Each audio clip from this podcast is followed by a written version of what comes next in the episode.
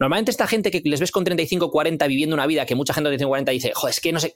Ya, ya, pero es que cuando tú estabas desperdiciando tu década de los 20, este tío o esta tía a lo mejor estaban haciendo otra serie de cosas. Y hablamos tanto de deportistas profesionales, como de emprendedores, como de gente que mm, de la nada ha creado un negocio. Esa gente ha hecho las cosas de forma diferente, que no es para todo el mundo, pero que seamos conscientes de ello. La gran mayoría de la gente desperdicia por completo los mejores años de su vida en cuanto a capacidades, estando pedo la mitad de los días, mm, preocupándose solo de la fiesta, el FOMO, fear of missing out, no me puedo perder ninguna fiesta, no me puedo perder ninguna situación de esta, ta, ta, ta, ta. Chavales, ¿por qué me hacéis grabar un lunes a las nueve y media de la mañana? Contadme. ¿Cuál, cuál es el motivo? Alberto es, un, Alberto es un capullo y no para de viajar. Este año yo no sé qué está pasando, tío, pero tengo el síndrome del, del aventurero. Y. ¿Sabes esto que estás ahí súper concentrado haciendo algo y te entra una mosca por, un, por el lado y te dice: Hola, Alberto. Creo que hay algo interesante en Tailandia para ti. ¡Oh, hostia! Me voy mañana a Tailandia. Pues, pues estoy así, tío. Estoy en, en ese punto. Así que me voy a El Filipinas. dinero que ha debido de dar el diario Chowa, ¿no? El día... no, no, mi- mis viajes son bastante low cost, chaval. Yo me voy a Eh, bucear al agua. Carlos, Llevo poquitas visitas privadas esto- al Louvre. esto es ¿sabes? coña porque de verdad que, que cuando tienes hijos es lo que más quieres en el mundo. Y no, y no, y no lo digo de, no lo digo por decir, ¿eh? O sea, lo digo. Yo era el primero que era un poco escéptico con estas cosas, pero, pero de verdad que es cierto. Pero, Carlos, esto que ha dicho Alberto me recordaba un eh, vídeo Sí. que vi el otro día, me mandaron, lo vi o me lo mandaron a en Instagram, que es unas escaleras mecánicas y hay un tío subiendo con una Play 5. Y el tío con una cara de felicidad tremenda, ¿no? Y en el otro lado hay un tío bajando escaleras mecánicas con su mujer, con una, una, una caja de estas, una caja, no, una, un paquete de pañales. Y se le queda mirando y de repente, blanco y negro, Hello, darkness, my friend. es, un poco, es un poco eso, ¿no? Cuando dice Alberto, ¿sabes cuando te llega una y te dice, venga, vete a Filipinas, vete a Tailandia? Y Carlos está como, ajá, ujú, mm, ah, ah, mm, sí. Ahora tengo, o sea, a mí me gustaría, de hecho es que ni se me acerca. Ya, ya la mosca sabe que da igual, ¿para qué voy a gastar mi energía? Me iré a Zaragoza y tocaré ahí los cojones a otra persona. ¿Habéis visto el vídeo de Pantomima Full de, Oh, de buenísimo, conformarse? buenísimo. De hecho, me Oh, lo sí, mandó Marina y, y me lo habían Me mandado ya por entró- cuatro grupos en. WhatsApp. De hecho, hubo, una, hubo un comentario brutal en Twitter, creo que fue, que es en plan, esta gente hasta ahora se iba metiendo con gente por distintos grupos. Dice, ahora se acaban de meter con toda España de golpe. Ha- Han, sa- dice, han sacado un lanzallamas y le han prendido fuego a España entera. Qué Escucha, nos entró un poco de. A mí me entró un poco de desazón, honestamente. ¿Yo sabes qué pasa? A mí me dio un poco de. El, el, el A ver, yo no verme me, ahí, yo no me vi, ese, no me vídeo, pero sí vi a conocidos, segundo. a conocidos No, míos, pero, liter- no, pero literalmente tampoco, les pero- o sea, es en plan como, sí, sí, yo, yo sé, Claro. sé- sé de quién hablas. Pero empatizas, es como ver una película, ¿no? Y decir, a ver, pues, no me están matando, pero está feo que mate a esta gente, ¿no? Pues eh, empaticé en ese mismo aspecto de, uff, me sentí, me sentí desazón por dentro. Hombre, te deja un poco chof porque la mayoría de personas eh, hemos vivido o vivimos o vivirán el mundo así en algún momento. Y es una putada. Es, un- es una mierda, la verdad. Sí, sí. Ay. ¿Hoy no hay bueno, Fórmula 1? No, pero estoy muy contento, chavales, porque dos cosas. Muy contento por dos cosas. Dos cosas. Uno, me he comprado unos calcetines del Family Mart en Japón que son la polla en vinagre. O sea, no, no, no me hay calcetines de Hugo Boss de 30 pavos, calcetines de no sé qué, de Kashmir, de tal. No, no, no, no, no, no. Family Mart. Esa es una cadena de supermercado de conveniencia allí de Japón que está abierto 24 horas. O sea, la típica tiendecita que tiene un poco de todo, café, no sé qué, no sé cuánto, y tiene calcetines, ¿vale? Han sacado una línea de comercial de ropa Espera, espera, espera. básica. Antes de que te vayas a otra cosa. Sí, sí. Qué fan soy de coleccionar calcetines, calcetines y calzoncillos, tío. O sea, tengo una cantidad. Pero además es que parece que se los come la lavadora, si no. Entonces es, es- tengo una cantidad de calcetines y de calzoncillos que es completamente. O sea, yo, voy a una, a una. Imagínate, unos grandes almacenes, ¿no? Por decirlo de alguna manera. Y es imposible que me vaya de allí sin unos calcetines. Calzoncillos puede ser que me vaya sin calzoncillos, pero calcetines. O sea, es imposible. Imposible. Es, es- es- es una adicción, es compulsivo. Eh, ¿Me estás dejando aquí caer que vas a abrir tu OnlyFans de venta de calcetines? Y Ojo, eh, para la gente ¿O que le va? los. A, a- a ti te ha pasado, seguro, a mí me ha pasado. Si me ha pasado, a ti te ha pasado. Poner típica foto eh, eh, en las stories. Ojo, además, estoy viendo... eh, típica foto en las stories que estás leyendo un libro en la playa o algo así, o un Kindle. Y se ven tus pies detrás y te comenta alguien en plan, Sí, uff, vaya pies. ¿Pero qué dices, loco? Sí, a mí, a mí me dijeron, a mí me dijeron, estás perdiendo dinero, estás perdiendo dinero poniendo los Aquí he contado la del tío este que tiene un canal de YouTube de real estate que lo hace descalzo porque un montón de gente, ¿no? Eso lo he contado. Sí. Sí, sí. Ah, sí. ¿Qué decías, Carlos? Estoy viendo los calcetines y son, o sea, es el típico calcetín que está muy de moda ahora, que es así alto, con los... Sí, No lo que pasa es que Alberto se ha cogido, se ha cogido los, mini- los minimalistas. Pero que es que a Alberto no le hacen falta los no- calcetines altos. A ver, Carlos, los calcetines altos, esos típicos de tenis, son para la gente que no tiene gemelos, como yo. Entonces, Alberto es, en ese caso no tiene problemas. Todo está pensado. Está todo pensado. Está todo pensado, está todo pensado. Yo voy con los cortitos enseñando gemelo por ahí. Claro, gemelo de la época de mis 130 y pico kilos. O sea, el gemelo de cuando iba un- una vaca. Son muchos, Los a- muchos años de entrenamiento, ¿eh? Cada vez que subías una cuesta ahí es como si me pongo ya una mochila ahí y venga, va, dale. Claro, claro. No, Estaba es- haciendo racking sin, eh, sin, querer. natural, tío. Estaba haciendo racking antes de que el racking fuera, fuera, fuera popular. Bueno, pues estoy contento por eso. Calcetines de dos pavos del Family Mart, que son los mejores que he probado jamás. Así que ahora ya tengo otra excusa para volver a Japón comprar calcetines. Una excusa un poco. ¿eh? Oye, Oye, Marina, que me tengo que ir a, me tengo que ir a Japón, que se me ha un agujero. agujero en Habiendo una cosa llamada internet. agujero en el calcetín, me tengo, me tengo que ir a. Japón. No, pero, pero que te los puedes comprar. Me tengo que ir a Japón. comprar por internet. No, no, no. Es que yo no me sí, de las ventas por internet, tengo que y luego- Tengo que ir allí. No. ¿Te imaginas? No me fío de las ventas por internet, pero yo vendo cosas por internet. es súper curioso. Y por eso precisamente no me fío. Por Not eso the no me first, fío. not the last. ¿Eh? Porque yo a veces te justo, mando el diario Chogua con una mancha de café. ¿eh? ¿Qué pasa? Y, y te digo, y te digo que eso es Eh, Claro, autenticidad. Que eso es, es, es para inspirarte. Claro, Hombre, claro, claro. La cafeína se transmite por el dedo a través de tu pudor y todo, se, se- te, te- te despierta más. Eh, bueno, y la segunda razón por la que estoy contento es que por fin me he cambiado el ordenador y tiene unos, alta- unos micrófonos como Dios manda, gracias a Apple. eh, porque se escucha mejor que el Yeti, así que no tengo que llevar un micrófono de 1,7 kilos por el mundo a cada episodio que tenemos que grabar. Desde aquí, gracias, gracias Apple por el patrocinio, Alberto. Ah, cuando quieras patrocinarnos a los demás, ¿eh? Sí, Pues, joder.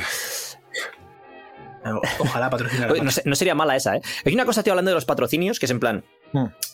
Si a ti te llega una marca ahora y te dice, oye, tío, yo te regalo no sé qué, si tú me anuncias y no sé cuánto es tal y cual, yo así de primeras, ya eso no me entra bien por, por el oído, porque ya es en plan como. "Eh".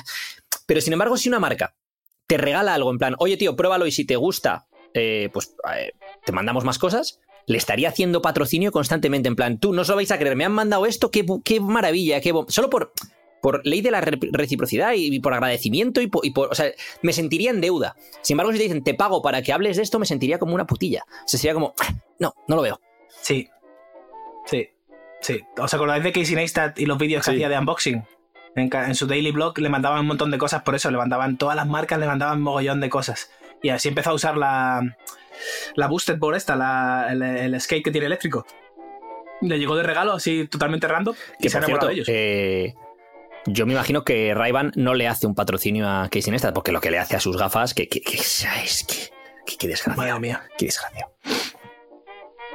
Pues yo si fuera listo, si fuera de Ray-Ban, sacaría El modelo Casey Neistat, ya con el- pintado, tal. El Tipex rasgado. Claro, eso es ya pintado, tío. Ojo, Lo eh. petarías, eh. Pero bueno, supongo que lo han estudiado y no, no les salían los números. No sé ni de quién habláis ahora mismo. Ahora Sí, estoy sí, como gran Ricardo, no parte te de la preocupes audiencia. porque lo, lo No tengo pondremos en la descripción del episodio, ¿eh? entonces podrás ir a ver quién es. Tenemos Perfecto. eso es. Casey Neistat. Aquí está. ¿Alguna anécdota? ¿Alguna vivencia? ¿Algo en particular? Creo que llevamos ocho minutos y parece que se está acabando la introducción. Y por, Pues. por alargarlo, o no, podemos tirar de. ¿Puede ser la introducción más corta de los últimos años? Yo lo único que os puedo decir para acabar Sí. con esto es que ya os dije el otro día, no sé si lo dije en antena o fuera de ella, que necesitaba un corte de pelo y lo sigo necesitando. Ahí lo dejo, ya está. Sí, pero ahora tienes un toque Eh, Henry con, con el Cavill. flequillito así como. Eh, ¿eh? Ojo, eh. ¿Qué te parece? I cheated because I need You couldn't make money any other way? Bullshit. Life is this. I like this. Who the fuck is that guy?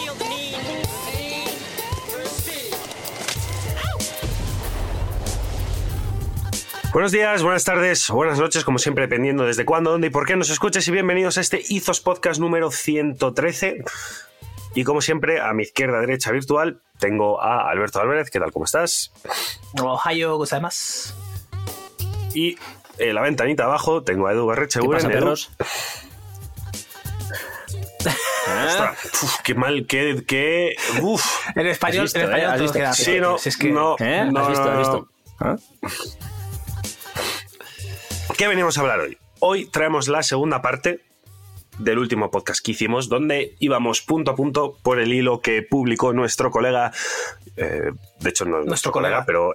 pero el, el colega de Twitter, Justin Welsh, sobre eh, business advices, consejos de negocio que a él le hu- hubieran gustado saber cuando empezó a hacer sus negocios, que como sabéis, Justin es un solopreneur, así que tengamos en cuenta todo esto a la hora de, de, de hablar sobre, sobre sus consejos. Y nos quedamos por el número 24, que era el favorito de Alberto, que era escribe diariamente por al menos Y 30 si lo haces minutos. en Diario Chogua, y mejor.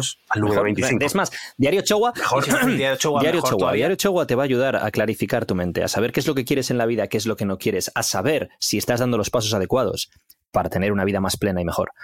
Te va a ayudar a escribir todos los días, te va a decir qué es lo que tienes que tener en cuenta para tener una vida pagando, que no más está pagando. Eso no lo sabes tú si no me pagando. mandando un maletín. Eso no lo sabes. tú. No me interrumpas la Ah, bueno, claro.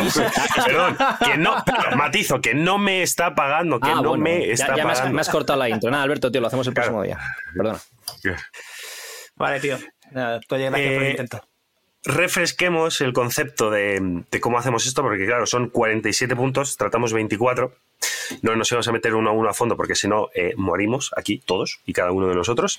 Lo que hacemos es, y esto fue idea de Edu, que es saltar cada uno de los consejos, cada uno de nosotros le damos una puntuación del 1 al 10 y apuntalamos en caso de que queremos o creamos que hay que apuntalar.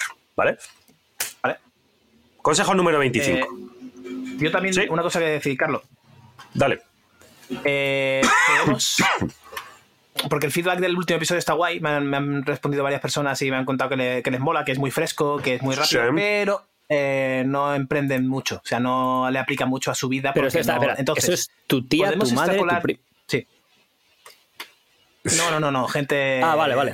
Me lo han dicho de- varias personas, me familia, escribió mi prima, de la familia. a mi tía, la, la ¿Mi vecina prima? del quinto, y me dijeron que, que- que no emprenden y que, bueno, a ver si he hablado de otra cosilla.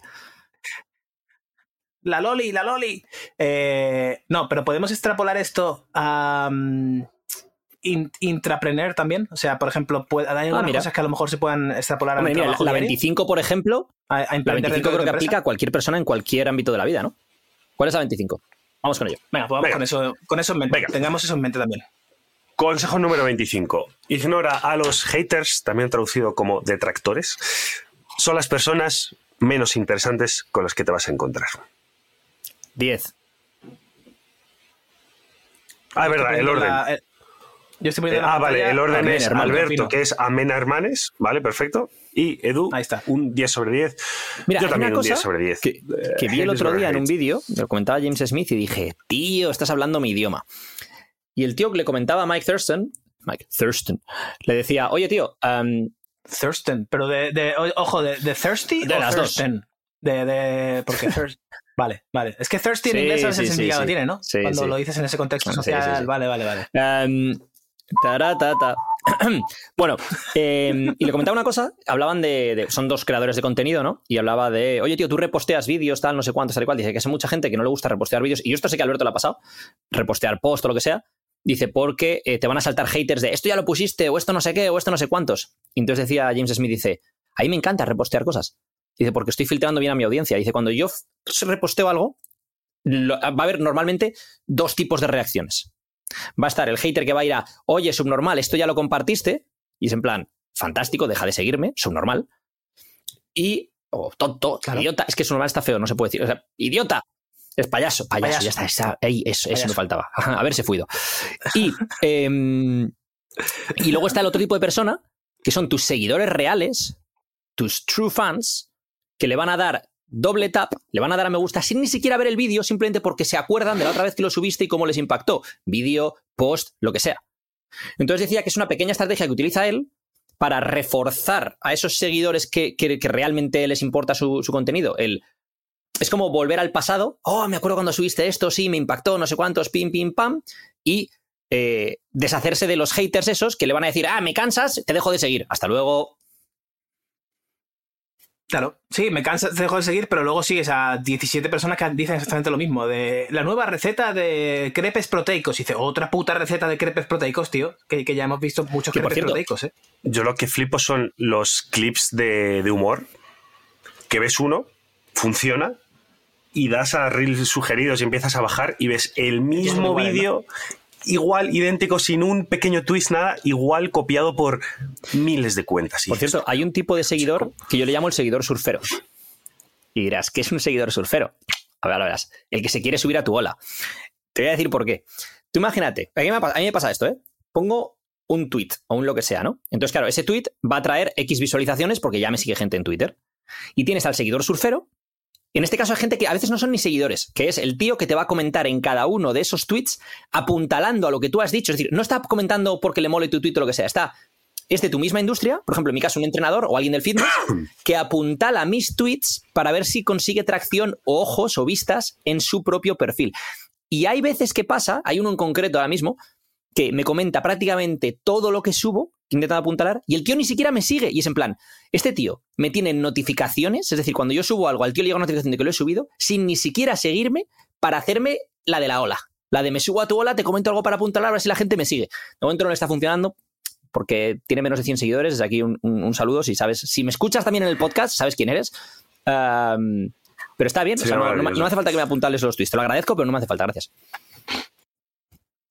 También está el, el tema este, ¿no? Juegan eh, el número, el juego de números, de seguidores y de. Y esto lo hablamos un montón de veces. ¿Qué importan más? Eh, ¿100.000 seguidores o 100 clientes de verdad? A los que le ayudas y a los que les impactas. Y pues yo me quedo con los 100 clientes o 100 amigos virtuales. Si tienes 100 amigos virtuales, por lo menos pues sa- sabes que sacas algo que ayuda a 100 personas. Pero 100.000 seguidores realmente es un poco etéreo ese número, ¿no? Es un poco, bueno, sí, tengo 100.000 y qué.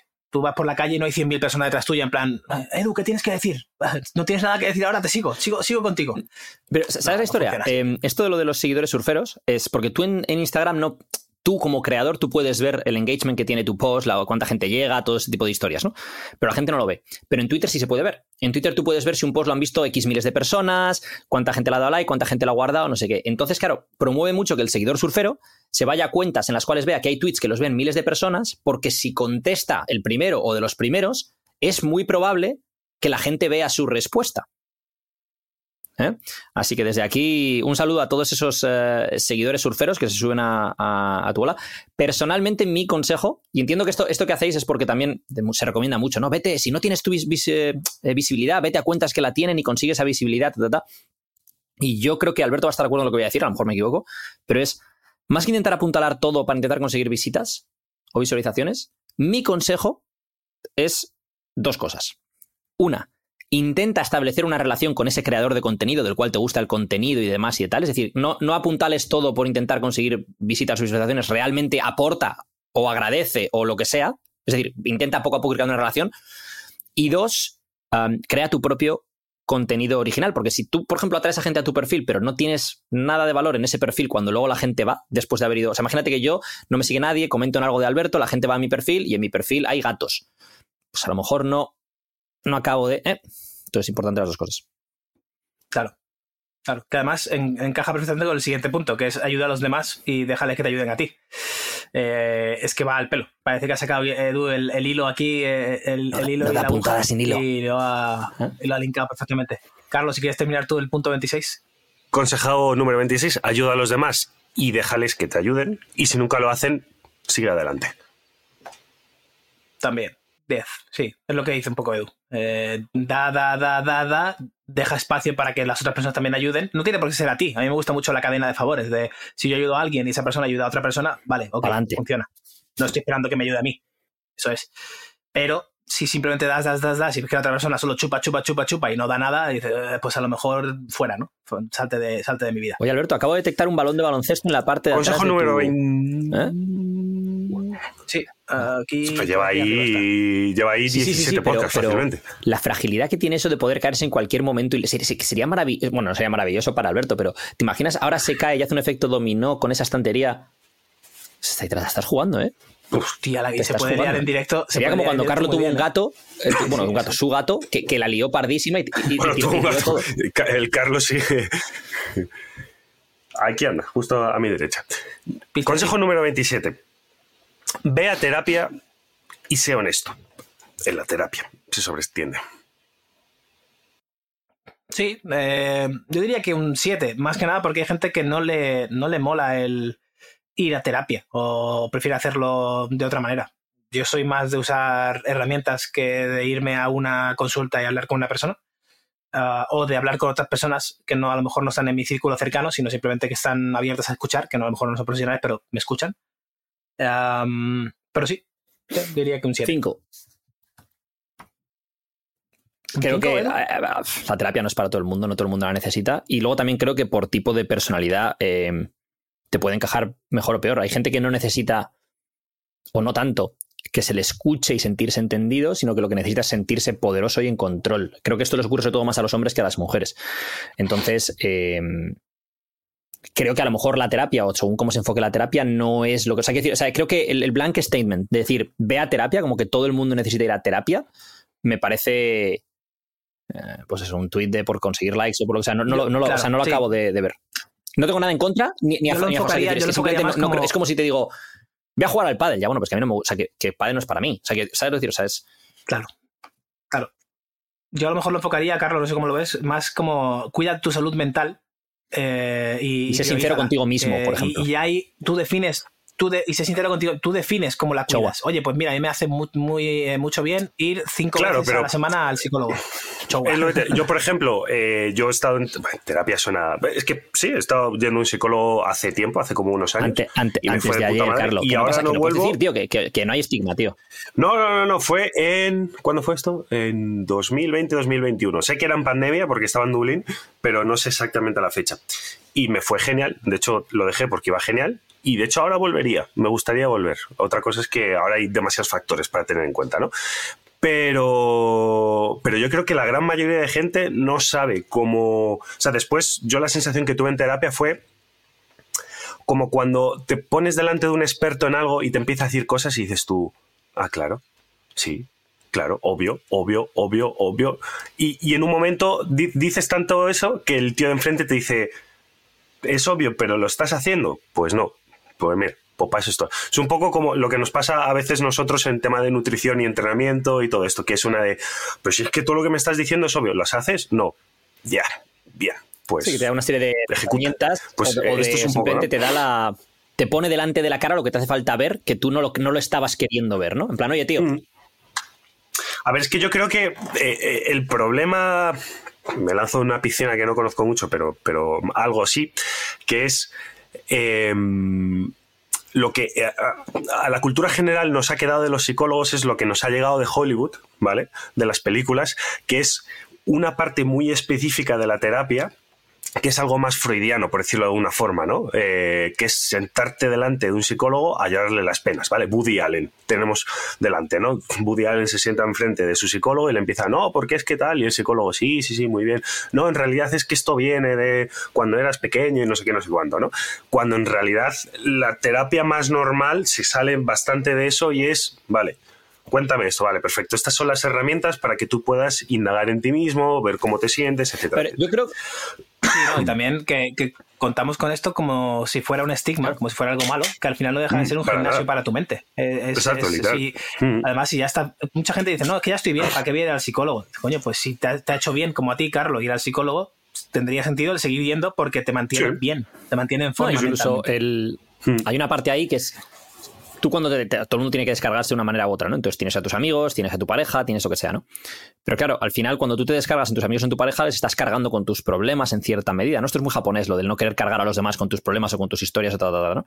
O incluso puede estar influenciando la opinión que ellos tienen de ti, ¿no? Mientras que si vas a un psicólogo es su trabajo, está especializado especializada en ello, de forma que tú, por un lado, no sientes que te estás descargando en un amigo de edad, no sientes que te va a estar juzgando, o incluso si te juzgas una persona que es, está en tu vida solo como parte de la terapia, no está en tu grupo de amigos, no está en tu familia, no está en tu. no sé, es decir, no.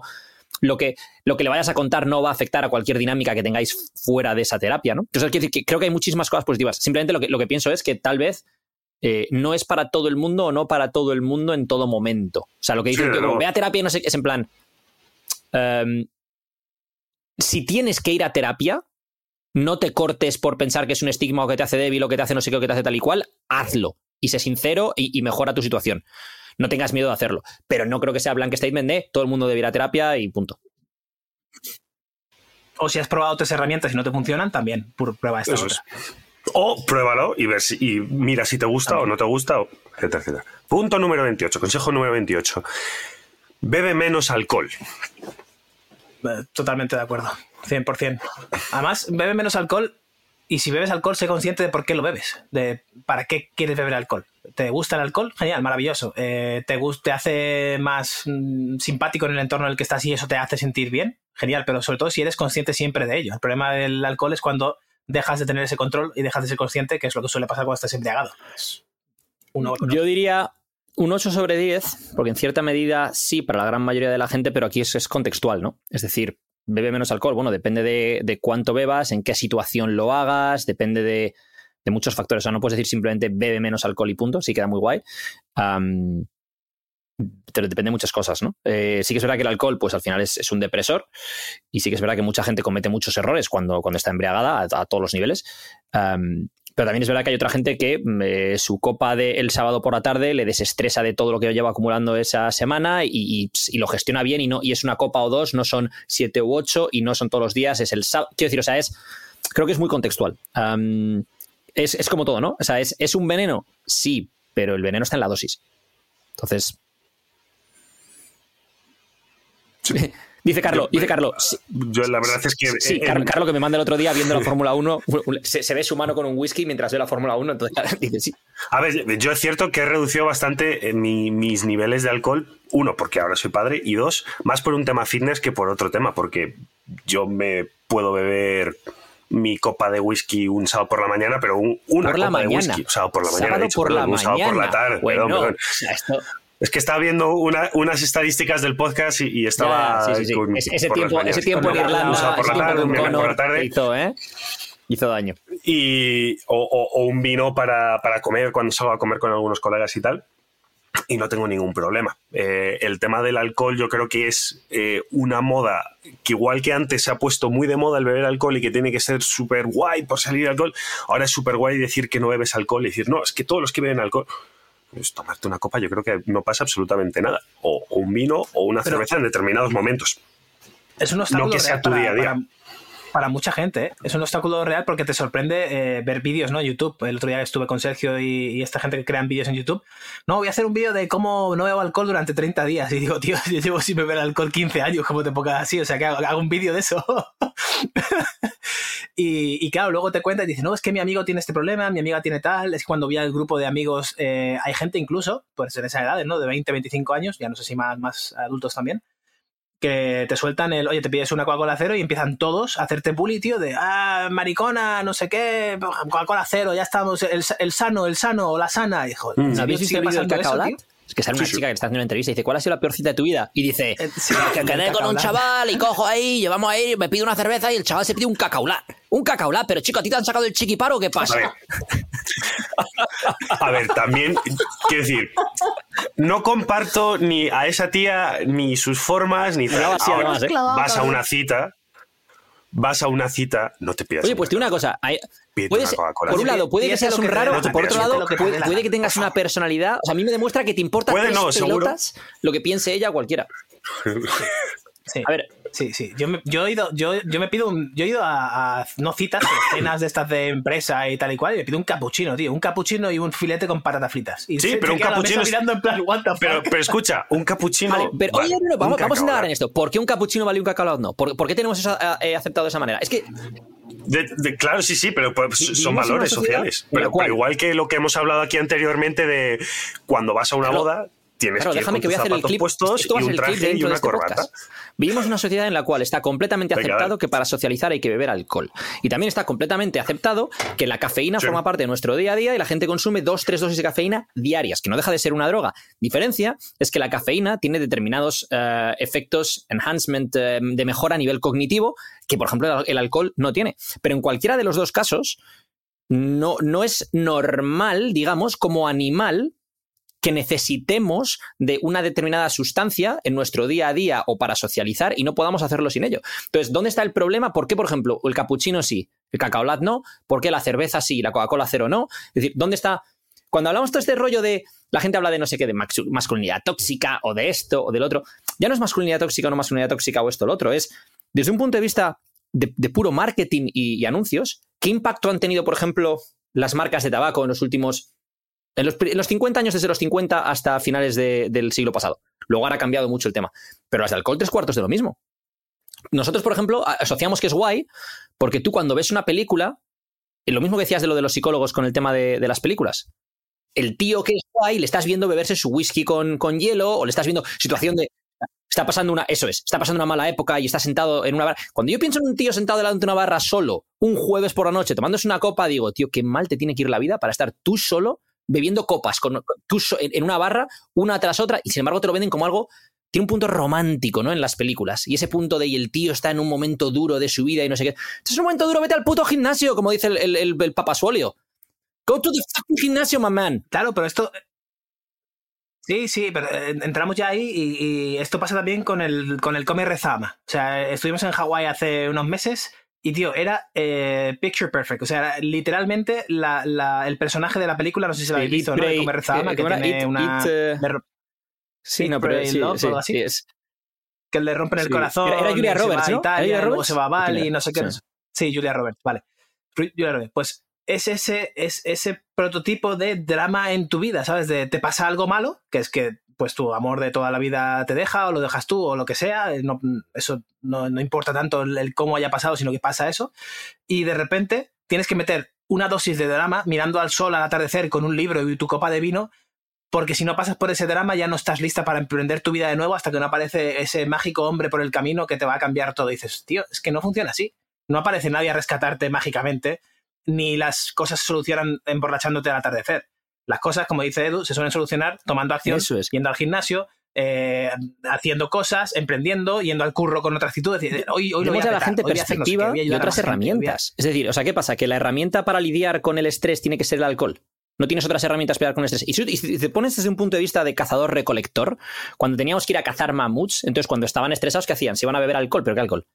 O, o- o cómo, cómo- cómo- como animal lidiamos con ese tipo de situaciones. Al final el problema es, desde un punto de vista de mero condicionamiento social, es, es igual, nos han enseñado que es muy masculino beberse un whisky con hielo, pero no lo es beberse un batido de proteínas. ¿Pero qué pelotas me estás contando?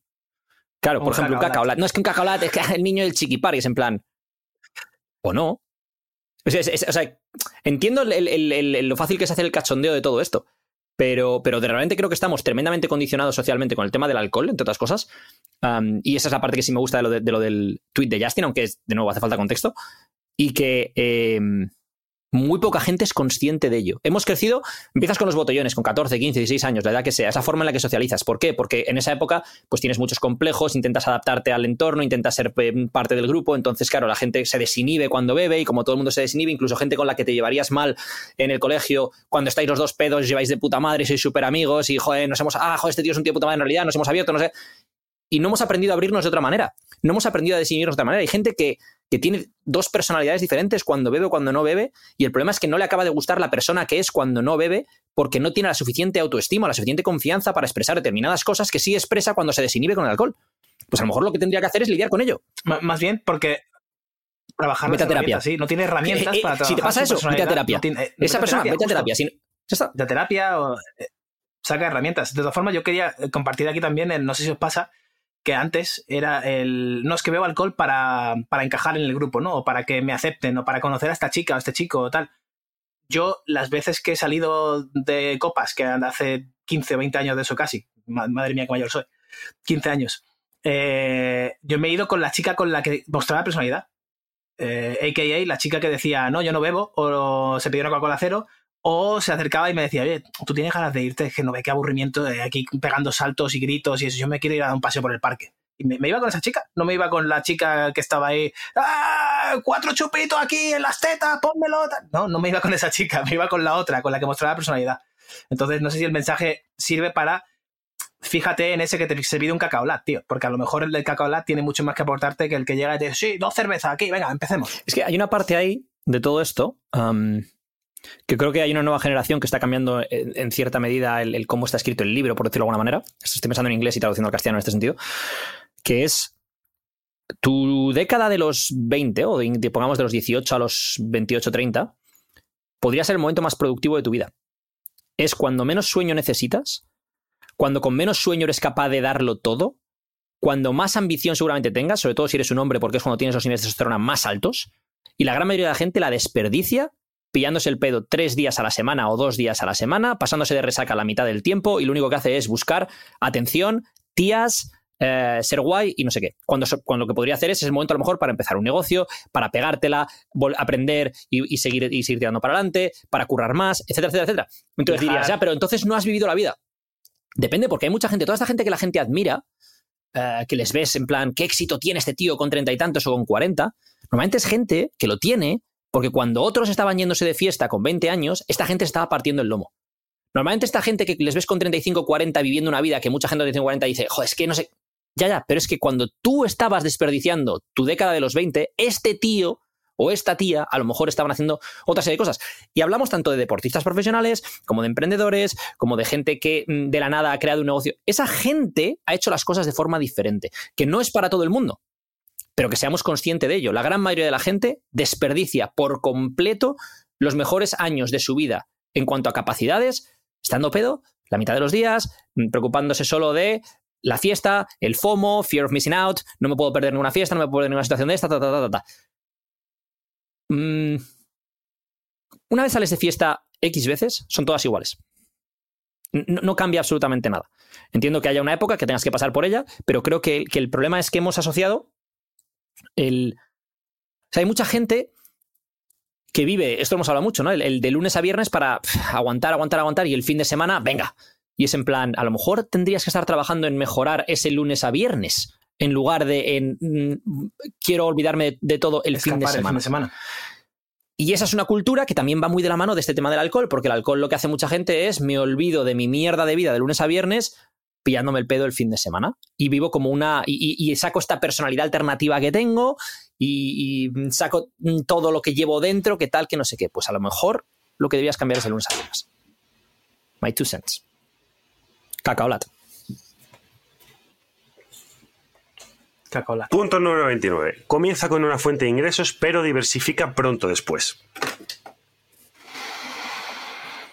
Mm, sí, un poco, sí, a ver. Mm, a ver, aquí yo creo que tenemos que tirar de lo que has dicho tú al inicio del podcast, ¿no? Que es, eh, depende de tu estilo de vida. Es decir, si eres una persona que vas a tener un trabajo fijo, eh, diversificar se puede hacer, pero es más Si eres un emprendedor, esto está más enfocado desde un solo, pre, solo si la palabra clave ahí es pronto. ¿Cuándo es pronto? Porque tendrás que primero, estar, o sea, tendrás que solidificar esa fuente de ingresos antes de pensar en diversificar, ¿no? Creo. O sea, no sé, que eso puedes hacerlo a lo mejor en un periodo de tiempo relativamente corto, depende de, de lo hábil que seas o del tipo de negocio en el que estés o lo que sea, o a lo mejor no. Yo aquí, por ejemplo, en el tema de, emprender dentro de la empresa, o de tener un trabajo fijo, puedes diversificar eh, una vez te has especializado en algo. Imagínate que, yo qué sé, eh, eres de ventas en una empresa, también puedes aprender en tu tiempo libre o en tus horas extra sobre otra, otra parte de la empresa en la que puedas echar un cable que se te dé bien o te guste y vas desarrollando esas habilidades por ahí. Me lo invento, marketing, por ejemplo.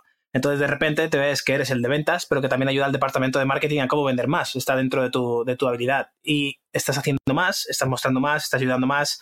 La gente se siente un poco en deuda contigo, como decía tú al principio, porque te estás dando, dando, dando, dando. De repente en algún momento llegará esto suele pasar más en empresas anglosajonas, lo reconozco. O sea, en, empresas eh, latinas, el, que se vea tu trabajo por magia no suele ocurrir. Tienes que ser el pesado que está mandando emails de, por cierto, hoy he hecho esto, eh, que os quede constancia, ¿no? De hecho, y, suena un poco mal. que has dicho esto de las empresas latinas, creo que ahí es, uno de los factores donde el alcohol influye. ¿Cuánta gente medra o sube en la empresa porque se va al after work y establece relaciones con las personas adecuadas, la importancia del networking dentro de la empresa. Y cuánta gente puede ser tremendamente buena en su trabajo, pero llega el viernes a las 4 y se va a su casa o se va a donde sea, eh, en lugar de irse al after work con la gente del curro, establecer esas relaciones, O sea, es decir, que y, cuántas de esas cosas también hay que tener en cuenta en, todo esto, ¿no? O sea, tú puedes ser tremendamente bueno en tu trabajo, si no le caes bien a nadie en tu trabajo, no le gustas a nadie, incluido el jefe, lo vas a tener muy complicado para, subir en, por cierto, hay que retomar había un punto. ¿Os acordáis del, poder. del punto que hablamos más? que hacíamos de las leyes del poder, tío, hay que retomarlo. Había un punto, no recuerdo cuál es, estoy intentando encontrar lo que era. eh, aquí está, el punto número 5, que era: si no sabes cómo vender, eh, te vas a ahogar. Pues si no sabes cómo venderte, en este caso, Venderte. te va. Se nos acaba de venderte, efectivamente. Sí. sí. Justo. Sí, porque yo, por ejemplo, en la empresa esta de ciberseguridad eh, sufrí un poco eso que dice Edu, ¿no? De no irme al after work, porque yo en Ámsterdam a las 4 de la tarde, 5 de la tarde, es que no hay nada que hacer. Eh, Con la luz que hay, eso yo voy a mi casa a leer, o sea, dejadme en paz de bares y de cosas. Nunca iba al after work, o los fines de semana nunca iba a darme un paseo en la barca por el río, yo me prefería ir al rocódromo o al gimnasio o hacer otras cosas. Y me costó, me costó mogollón el, el- el meterme en el equipo y que me. Porque además, por resultados, era de los mejores, porque claro, solamente trabajaba. Llegaba, trabajaba y me iba. Eh, no llegaba, socializaba, me tomaba un café, desayunaba, trabajaba un poco y luego lo volvía a hacer todo lo anterior de, de nuevo. ¿no? Pero eras Era- el rarito del no cacaolat. tiempo. Mira, hablando del tema del cacaolat, de la personalidad y todo esto, ahí es también cuando hay que ser lo suficientemente listo como para decir, si tú, por ejemplo, has quedado con una chica y no te apetece tomarte una cerveza, te apetece un cacaolat, puedes utilizarlo incluso como un filtro para ver cómo es esa chica. ¿Te va a juzgar por el cacaolat? Pues que le den, ta, ta, ta. Estás hablando del trabajo, a lo mejor tienes que tomarte esas dos cervezas para integrarte, para que todo lo que te estás reventando a currar toda la semana dé sus frutos porque las relaciones que tienes en el trabajo con la gente son buenas y te permite crecer dentro de la empresa y no te estés reventando a currar de lunes a viernes para que, como no tienes relaciones con la gente dentro de la empresa porque te tomas un Coca-Cola cuando el resto es tomar una cerveza, no puedas crecer dentro de la empresa. ¿no? Entonces, ahí es donde hay que medir toda esta parte que hablamos de- del alcohol, del no sé qué, el contexto, ¿no? Una cerveza cero. Una Coca-Cola cero cero. que puede parecer una copa. Que no queda tan mal, ¿no? O sea, vas, y te la, Sí, vas y te la pides eso- un agua con gas, eso te lo he acercas a la yo barra en- y te pides un agua con gas, que es un gin tonic. Eso lo he hecho yo en cenas con clientes, ¿eh? De, oye, ponme la agua con gas tal y pónmelo todo en copas directamente. Eso- Entonces vas en copa de balón con tu, con tu agua con gas, ¿sabes? En copa de balón ahí tal. tío, Cuando he hecho yo la broma del cacaolat y tal, yo, yo iba por esta parte, que es, eh, para que no iba, no, iba a indagar más ahí porque ya llevamos mucho, pero es, tienes que saber dónde estás y saber cómo actuar Donde fueres, eso. Entonces, si tú realmente estás interesado en la chica adelante y, y ella se está tomando una cerveza y tú te tomas un coca-cola, pues está bien, pero si realmente estás interesado en ella, no es eh, el movimiento más, más Y ahora- no, y ahora ah, que lógico, ¿no? Más inteligente. Y ahora que saca Edu el donde fueres, haz lo que vieres. Y si donde fueres no te gusta, Exacto, eso es. que, Es es, justo. que es que lo que me pasó a mí en, en muchas empresas, o sobre todo en esta última empresa, de decir, si voy ahí y están los, los demonios de corbata eh, borrachos con chicas y no sé qué, y a la tercera noche dices, ¿qué cojones hago aquí? Pues te piras, te buscas otro trabajo por muy bien que pague o por lo que sea. Este episodio está patrocinado por Programa 12. ¿Llevas tiempo queriendo perder peso? ¿Crees que te ha tocado tener sobrepeso y no hay nada que puedas hacer al respecto? ¿Estás harto de intentarlo y solo oír el típico deja los carbohidratos, mátate a correr, el problema es que no bebes leche de pantera de Etiopía? Programa 12 tiene la solución. Con más de 3.500 clientes en los últimos años puedes estar seguro de que hemos trabajado con gente como tú. En Programa 12 recibirás las herramientas y el apoyo que necesitas para por fin ver esos resultados que tanto tiempo llevas buscando. ¿Te pica la curiosidad o eres de los que vas a seguir poniendo excusas? Entra en programa12.com y descubre si es para ti. A la hora de hacer la compra, utiliza el cupón HERMANE para conseguir un 10% de descuento. Punto número 30. Yo ya sé que vamos a ser un 10 sobre 10, ¿vale? No va a haber ningún problema en esto, que es cualquier persona que venda resultados instantáneos es un estafador.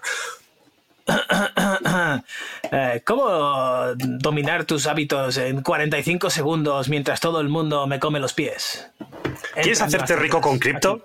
Entra aquí. Por cierto, esto, Sí, esto por cierto. está relacionado, aunque no es completamente esto.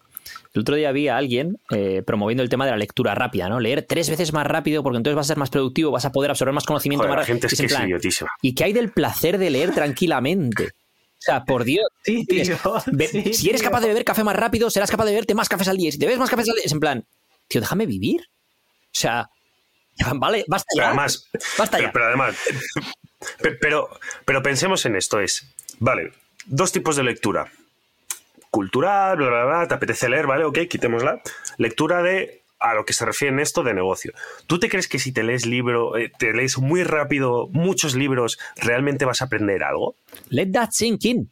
Es como intentar además- aprender un idioma, aprender un idioma leyendo cosas. Es una de, no, no, tienes que parar, tienes No, que entender, tienes que sopesar, tienes que intentar implementarlo en tu vida o en tu negocio actual. No, no, yo voy, leo mucho, muy rápido y buah, eso me va de locos.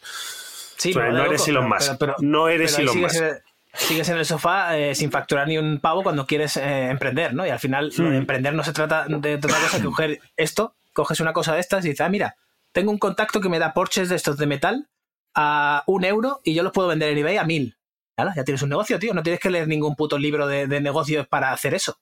Coges tus porches de metal, te quedas una cuenta en eBay y los mandas. Además, el tema es, empieza por eh, ahí. con el tema de los resultados instantáneos, hay una cosa que yo creo que cuando eres pequeño no acabas de entender, y esto es algo que, que como adulto, cuando lo piensas ahora dices, sí, me lo explicaron seguramente cuando era pequeño, pero no lo acabé de entender, ¿no?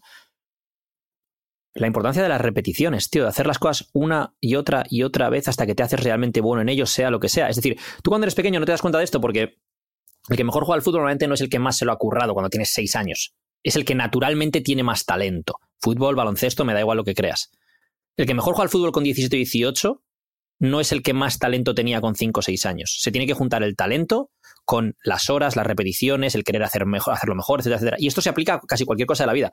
El problema es que muchas veces no aprendemos la lección hasta que ya tenemos una determinada edad y decimos, joder, ya me ha pillado tarde para el fútbol, o ya me ha pillado tarde para el baloncesto, ya me ha pillado tarde para el... Ya, pero no te ha pillado tarde para otras cosas. Para entender que eh, repetir una cosa, iterar, ir cambiando cosas, ir ajustando, ir mejorando, es lo que te hace realmente bueno en algo y es como se consiguen los resultados, ¿no? Lo que hablamos de um, cuando, eh, la típica eh, imagen del iceberg, ¿no? Que se ve el pico de hielo tal, pero ya, ya, pero es que hay un, bloque de hielo debajo del mar que, que ni te imaginas. Ese, ese bloque, ese pico de hielo no ha salido de la nada, ¿no? Y esto, pues, ocurre con todo. Entonces, no, no un chupito de sangre y un hígado crudo no te van a poner igual de fuerte que el Liver King. Ya está.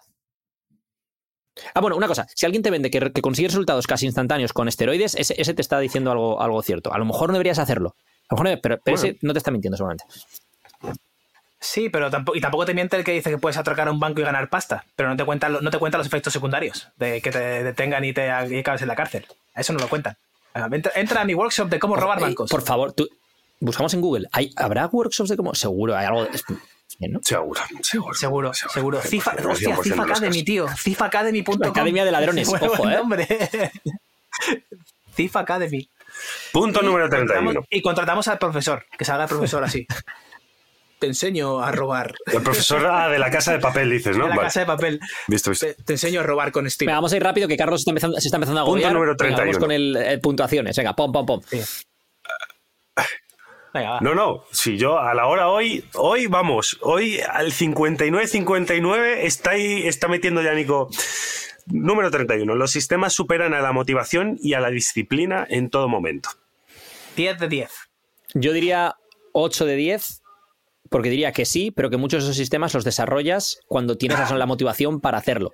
O sea, 100%, pero la motivación sigue, sigue siendo necesaria muchas veces para poner la rueda a rodar. Y una vez la rueda está rodando, ya es más fácil que siga. Esos sistemas son los que hacen que la rueda ruede, llueva, nieve o haya piedras en el camino. Sí que es verdad que además, y la motivación, añado, la motivación es fugaz, así que aprovechala cuando la tengas, porque no siempre vas a estar motivado, ni existe tal cosa como siempre estar motivado. Eh, de vez en cuando tienes ganas, otras no. Hay veces que lo tienes que hacer sin ganas y hay veces que lo haces con mucha motivación y, como dice Edu, en esos momentos es donde creas esos sistemas que hace que la inercia eh, haga su efecto. De hecho, en 12 decimos mucho aquello de disciplina es mayor, que el símbolo de es mayor, que motivación, porque la motivación es realmente complicada mantenerla a, a largo plazo.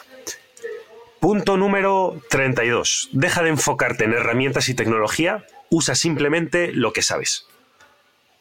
Deja de. A ver, deja de enfocarte en herramientas y tecnología. Y tecnología, usa simplemente lo que sabes. Eh, claro, esto es un enfoque muy, muy, muy, muy de emprendedor.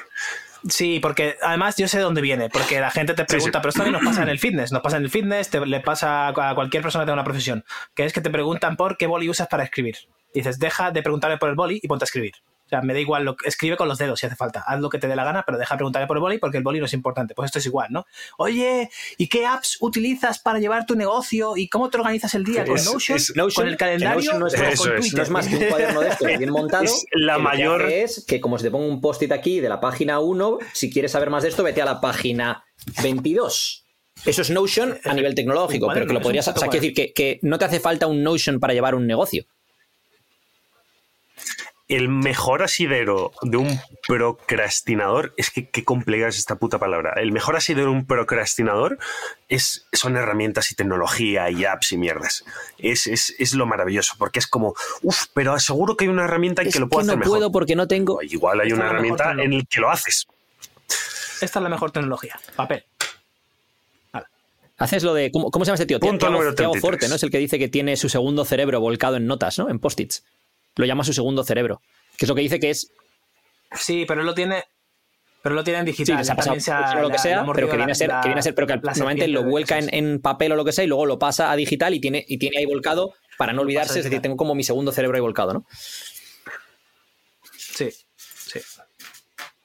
Esta, la número 33, es muy abierta. Experimenta a menudo, pero nunca con 33? dos variables nuevas. ¿33? ¿Cómo 33? ¿Cómo, es? 33. ¿Cómo 33? ¿Estás- ¿Este fin de semana 33? 33. Ojo, ¿eh? Por cierto, escucha, se me olvidó comentártelo, o se me olvidó comentároslo. Ayer en mi gimnasio había un colega con la camiseta de Aston Martin y con el número y todo de Alonso. Una- No, no. hostia. La La fiebre, gente nu- la nunca fiebre está jamás volviendo. había La visto- fiebre está volviendo.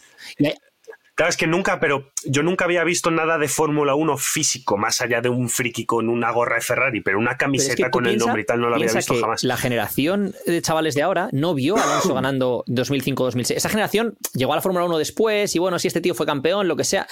La Mm. generación, mi generación, nuestra generación, los que se engancharon, se engancharon con un Alonso que, que- que- que retiró a Schumacher. O sea, es, es en aquel entonces, tío, yo me acuerdo de una época en la que las Sparco en Madrid, todo el mundo tenía unas Sparco.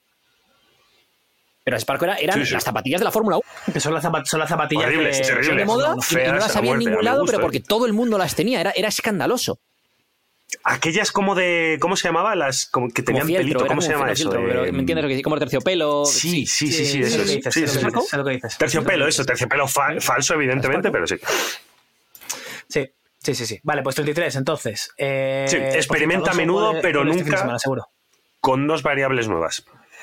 Experimenta a menudo, pero nunca con dos variables nuevas. Te lo digo es. desde el punto de vista personal eh, fitness mío, esto te doy un 10 de 10. Porque Sí. la única manera que he tenido de perder, por ejemplo, 65 kilos ha sido controlar todas las variables y cambiar una. Porque es la única manera de conducir un pequeño evento eh, eh, experimento científico, aunque sea un n igual a 1. Que, porque si empiezas a cambiar todas las variables, luego "Ah, es que he dejado de comer pan y eso es lo que ha hecho que pierda peso. Sí, has dejado de comer pan y sales más al sol y te mueves más y entrenas y tienes relaciones sociales y bebes más agua y has dejado el alcohol y duermes más y, y es el pan. Claro, es el pan. Es que hay, hay cosas, tío. Pobrecito. Es como, mira, por ejemplo, con, ahora con, con Shay, ¿no? Con un bebé, cuando le empiezas a dar comida eh, a los seis meses y tal, te dicen, dale un solo tipo de. Imagínate, le das mango y ves a ver qué tal reacciona al mango, a ver si, si le sienta mal o esto o lo otro. Si ves que no, pues luego pruebas otra cosa, yo que sé, aguacate, lo que sea, ¿no? Pero no le des en una misma comida mango, aguacate, no sé qué, tal, porque a lo mejor le sienta fatal, no sabes ni qué es lo que le ha sentado mal. Lo mismo, ¿no? Dietas de eliminación, por ejemplo, una dieta de eliminación te quita todos los posibles irritadores, por decirlo de alguna manera, de tu dieta para que dejes estar inflamado, que dejes tener problemas, ta, ta, ta, y luego te los va introduciendo uno a uno, cada semana uno, para ver, oye, ¿qué tal reaccionas a esto?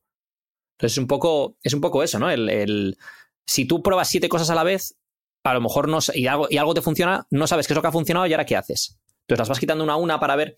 Entonces yo entiendo por dónde va. También creo que es verdad un poco lo que dice Alberto, ¿no? Es ya, pero. el ya, pero, por ejemplo, es. No, si quieres perder peso, simplemente haz lo que haces exactamente igual, pero deja de comer pan. Es en plan, ya, bueno, y si hago eso, a lo mejor voy a tardar siete veces más tiempo que si lo que cojo es salir a andar todos los días, hacer no sé qué, hacer. Ah, O sea, creo que como todo esto es contextual, ¿no? Sí, pero y si, claro, y si haces eso, no te quedes con que solo ha sido una variable la que ha conseguido los resultados, sino que sé consciente de, no, es que he cambiado 17 cosas. Vale, ok, ya está. Consejo número 34. Utiliza los datos para crear un mejor contenido. Sí, sí, 9 de 10. Al final, en el coaching, por ejemplo, los datos son todo. Las emociones te importan relativamente una mierda en cuanto quieres, si quieres conseguir resultados. Es que como está hablando de contenido en concreto, no sé si se refiere, por ejemplo, a redes sociales y cosas por el estilo, ver el engagement, ese tipo de historias. Sí, o sea, yo creo que va más Am, por. en cuyo caso por- yo diría que todo depende, de ¿no? si lo que estás haciendo es contenido con la búsqueda solo de conseguir engagement, Ah, vale. o si estás queriendo poner contenido que a ti te guste y que a ti te llene, y luego además pues eres capaz de evaluar el engagement, ¿no? Porque una cosa que se ve mucho, por ejemplo, es hoy en día con los reels. Hay gente cuyas cuentas ha crecido una absoluta barbaridad en los últimos meses porque han encontrado un formato de reel que funciona y han hecho un 10 por, 20 por, 30 por. Es decir, todos mis reels son sobre esta misma historia, porque he visto que funciona y este pongo uno tras otro, tras otro, tras otro hasta que deje de funcionar y son todos lo mismo. Y de repente pasa de tener 20.000 seguidores a tener 130.000 porque funciona ese formato. Claro. Pero yo, por ejemplo, personalmente, a lo mejor no estaría cómodo con. Puedo a lo mejor poner un formato similar, pero que te esté aportando cosas nuevas, distintas lecciones, distintas historias en lo que te estoy dando. Porque si estoy haciendo siempre exactamente lo mismo, a mí personalmente no me llenaría. A otros a lo mejor sí. Sí, Mira, aquí entra eh, qué tipo, qué tipo de persona ¿Y qué priorizas? también, claro. ¿Priorizas el, el cómo te sientes tú con eso o el simplemente tener más seguidores, por ejemplo? Entonces, ¿qué es lo que estás buscando? Porque es, es- es- es perfectamente válido, ¿eh? Lo uno o lo otro, pero, pero tienes que tener claro qué es lo que quieres. Carlos, Punto número Carlos no 35. contesta ninguna. Carlos eh, número eh, 35. va ahí en plan con el reloj de quedan cinco minutos, venga, va, va, va, vamos, vamos. la- No, va no, con no, realmente no. No, no, no estoy aport- O sea, cuando he visto que tenía que aportar, tenía que aportar, pero en estas personalmente no creo contenido. O sea, bueno, creo contenido para, para 12, pero no creo contenido con mi marca personal, entonces no puedo aportar una visión mucho más de lo que vais a Te voy a aportar. llamar Carlo Metralleta Marela, tío. Metralleta. Se le conoce más como el potro italiano. Punto número 35. Uy, En Londres, en Londres te conoce. Nunca plagies a la gente. Nunca plagies a la gente, pero toma prestado sin vergüenza. Sí, bueno, eh, esto es un poco Austin, Austin Kleon, ¿no? Eh, roba como un artista, que es eh, roba de múltiples fuentes, al final nada es original, nadie, nadie somos aquí inventores de absolutamente nada, por, por norma general, salvando a Edison y algunos, algunos locos y Mavericks por ahí. Y, y todos robamos y todos copiamos, pero claro, lo que dice es no plagies, cabrón, no, no vayas a Edu. Es como si yo ahora me hago un hilo de Twitter de eh, la- el método para tener unos bíceps grandes y copio verbatim, ¿sabes? Palabra por palabra lo que puso Edu hace una semana. Y sí- sígueme más aquí en The Macro Wizard, no sé qué, en mi newsletter y y de- yo- he pillado varios ya que, que- que me han hecho jugadas esas. Eh, sí, o sea, es, es- Claro. Hemos pillado a gente que, que nos ha cogido transformaciones, Sí, sí, sí, eso es- literalmente. Es verdad.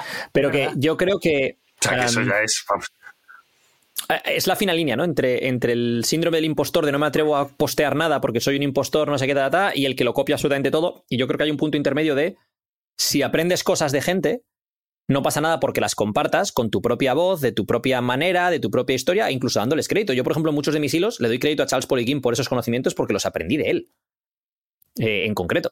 Y cuando son de otra persona, pues a veces otra persona, y a veces que es que ni me acuerdo de quién lo aprendí, entonces no puedo nombrar a esa persona porque es que no me acuerdo de quién aprendí, de quién aprendí esto, ¿no? Pero sí, o sea, yo creo que a lo mejor la palabra de toma prestado sin vergüenza, no sé si, o sea, es, es muy tal, pero, pero sí que veo por dónde va y creo que es mejor ir compartiendo lo que vas aprendiendo siempre y cuando lo hagas de una forma éticamente correcta, eh, que el tener el síndrome del impostor y nunca atreverte a, a decir nada o a compartir nada porque no es una idea original tuya. Es que no hay, ¿qué, ideas originales tienes tú si no eres Elon Musk? O sea, quiero decir. Punto número 36. Deja de intentar ser cool, sé exitoso, ser cool vendrá. Después de ser exitoso, añado yo. Deja de ser cool, sé- ten éxito. Deja de intentar ser cool. Mm. Bueno, sí, 8 Claro, de 10. yo creo que aquí está hablando de- del mundo que emprendedor, tech, ¿no? Que se lleva mucho el intentar ser como muy guay, esto, Sí. lo otro. Entonces entiendo, entiendo por dónde va, ¿no? Que es como, si tienes muchísimo. Imagina, Elon Musk no es un tío cool, pero ahora todo el mundo lo considera muy cool porque es Elon Musk, ¿no? Es ahí a donde, a donde va, yo creo. Es un nerd, pero como es Elon Musk, ahora la gente es este tío, es súper cool. Ah, en lugar de intentar ser, pues, el. O, o Mark Zuckerberg, ¿no? Por ejemplo. Y dices, pero sin embargo, hay gente que lo que intenta es ser, en el mundo tech este especialmente, ¿no? De, de, yo qué sé, de San Francisco, que intentan ser súper cool, porque es lo que se lleva dentro de ese mundillo, ¿no?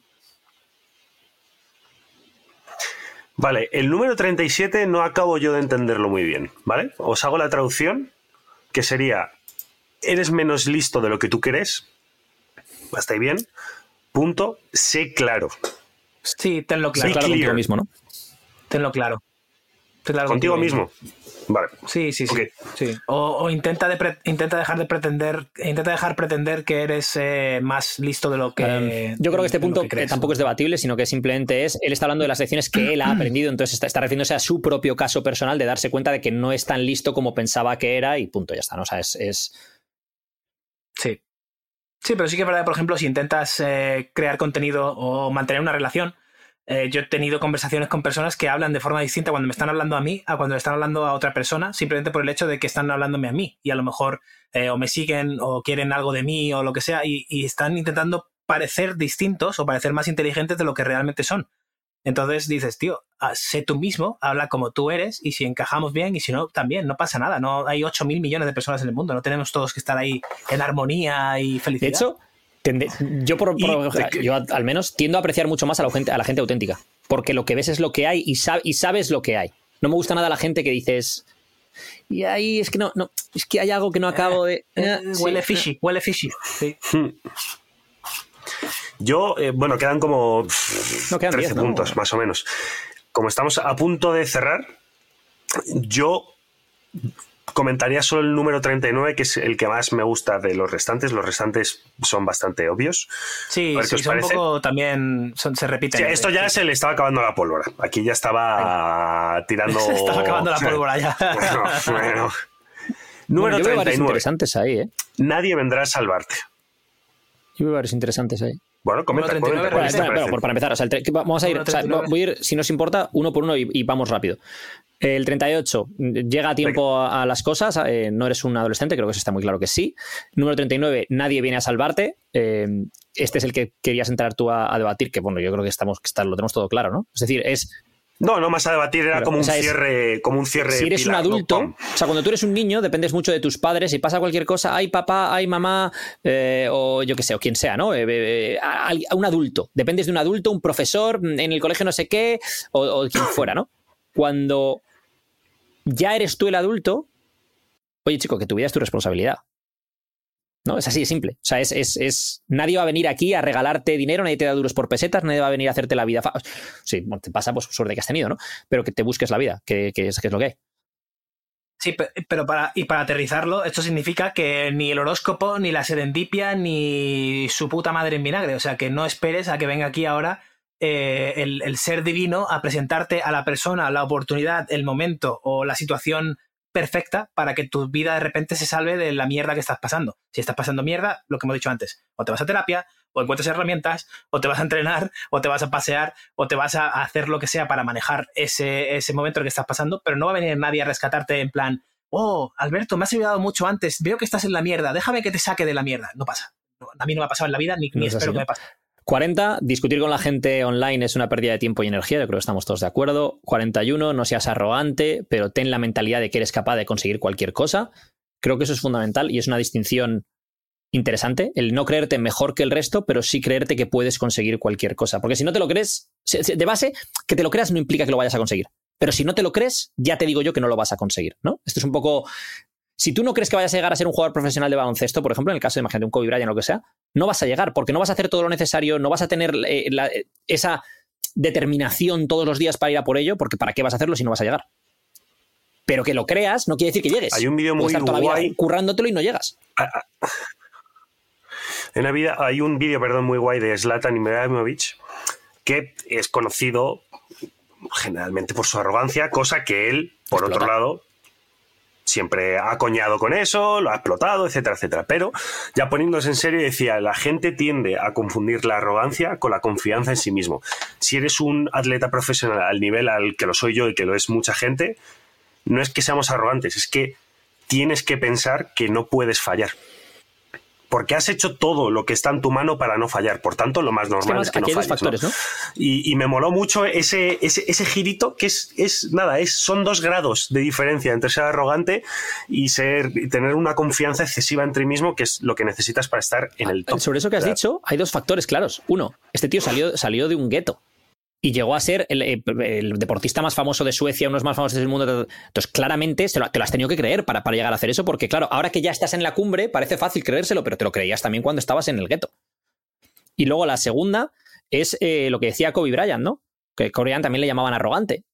Y decía, no es que sea arrogante, es que yo entreno dos o tres veces más duro que toda la gente contra la que juego. Entonces, tengo la confianza de que cuando salgo ahí voy a rendir pero por todo el trabajo que yo he hecho y ellos no han hecho. No, por, no porque yo haya nacido con algún tipo de talento especial que ellos no tengan. Si los, todos los que están aquí en la NBA tienen talento. sí, sí.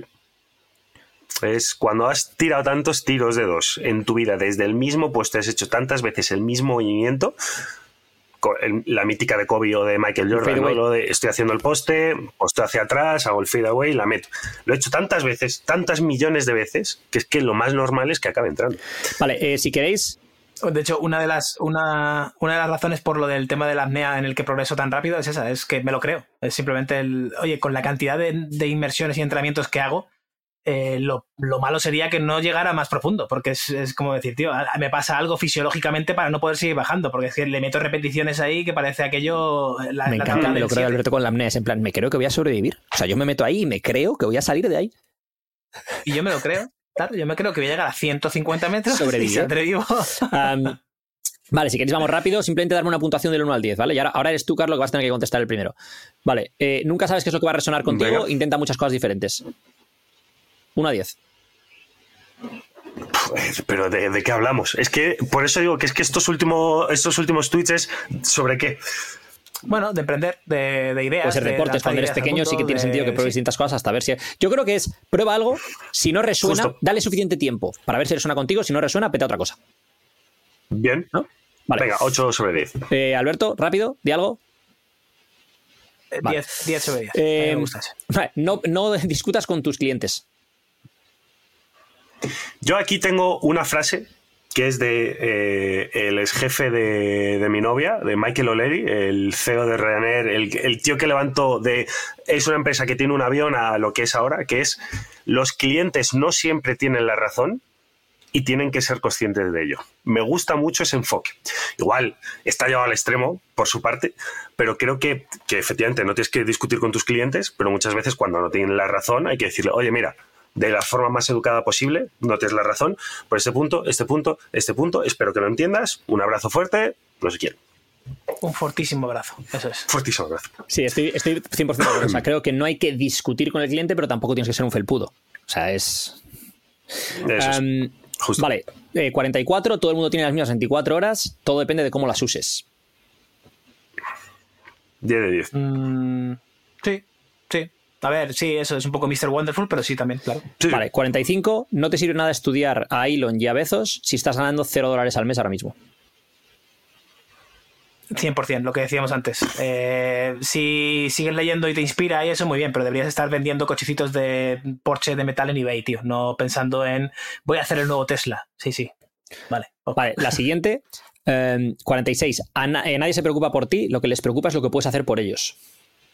¿Carlo? Ay, 200 sobre 10. Esto, además, esto mola mucho en el tema de fitness en el gimnasio. Nadie te está mirando, de verdad que nadie te mira eh, cuando llegas ahí un poco rechoncho y gordete el primer día al gimnasio y, ah, mira, está gordo, ja, ja, ja, ja. No, na- realmente nadie, a, a lo mejor hay un capullo, pero no, no suele ser normal. Están todos pensando en sí mismos, en, mira qué fuerte estoy, mira lo que voy a ligar, mira mis venas, mira mi no sé qué. Nadie está pensando en ti. Vale, y la última, que esta, es, esta, esta, es- esta, esta da para hablar y yo creo que es la buena para acabar ya. 47. Eh, la gente que se rinde suele ganar a menudo porque saben cuándo rendirse. Sí, sí, a lo Guardiola. Te vas en la cumbre. A ver, Carlos. Carlos está. Uh, Carlos está haciendo el mouthfeel. Esto le llamo yo. Eso es lo que hago yo para, para bajar más profundo, Carlos. Me llevo aire en los carrillos. Puf, es que esto es que es tan complicado, sobre todo desde un punto de vista como emprendedor, es tan complicado responder a esta pregunta. O como un punto de vista como, eh, si fuera que no lo fui nunca, pero un ex potencial deportista profesional, es... eh, es que aquí aparece mucho la imagen esta de que es muy también Mr. Wonderful de eh, la animación del tío picando y se va justo literalmente medio metro antes de encontrarse el, el- el diamante gigante. diamantes, ¿no? Ya, Eh, es Carlos, realmente complicado esto. una ¿eh? frase no, no hay una de lectura Knight, fácil. del libro que leí de Shoe Dog, del de Nike, Venga. que yo creo que va a reflejar lo que dice, lo que piensas tú, ¿no? Y es que él se refería a un momento en el cual, pues, pues de nuevo, una de esas veces en las que casi pierde la empresa, ¿no? Por una. tenía que pagar 25 millones de dólares, por no sé qué de, de impuestos a la importación en Estados Unidos, no sé qué historias. Y una de las cosas que él, que, que él dijo, o, eh, con su grupo de, amigos, que además eran con los que tenía la empresa y el rollo, es: si estamos aquí es porque somos diferentes a otros. Y lo que nos hace diferentes es que los cobardes nunca empezaron y los débiles murieron por el camino. Que yo creo que es un poco esa parte, ¿no? Se puede cobardes aplicar tanto en el tema del emprendimiento como se puede aplicar en el tema de- del deporte profesional o de lo que sea, ¿no? Los cobardes nunca empezaron, nunca se atrevieron a, da- a- a hacer lo que había que hacer para llegar a eso, y los débiles murieron por el camino. Entonces yo creo que Pero murieron por el no camino supieron no sobrevivir a la situación. no Entonces, claro, pero es- parte de eso es rendirte en determinados momentos. Es decir, yo lo que, no quiere decir esto que nunca te rindas. Hay que saber cuándo tienes que cambiar un enfoque, o hay que saber cuándo tienes que cambiar de carretera, o hay que saber cuándo tienes que cambiar. Es decir, si vas por la. Si estoy intentando ir a Salamanca, pero estoy yendo por una carretera que me lleva a Zaragoza, pues en algún momento tendré que darme cuenta de que si estoy en Zaragoza, tengo que, dar la vuelta, ¿sabes? Pero eh, hay mucha gente que no se atreve ni a coger el coche o que sale de casa y a los 10 kilómetros se le pincha la rueda y en lugar de cambiar la rueda dice me vuelvo a casa ya no voy a Salamanca. Entonces, el saber diferenciar eso, o sea, yo creo que la clave no está en, en rendirse, sino en saber diferenciar cuándo es una piedra en el camino o cuándo realmente tiene que ser un cambio de enfoque mucho más serio. Pero, pero yo no estoy de acuerdo con esa parte que dice él, de que la gente que se rinde suele ganar a menudo porque saben cuándo rendirse.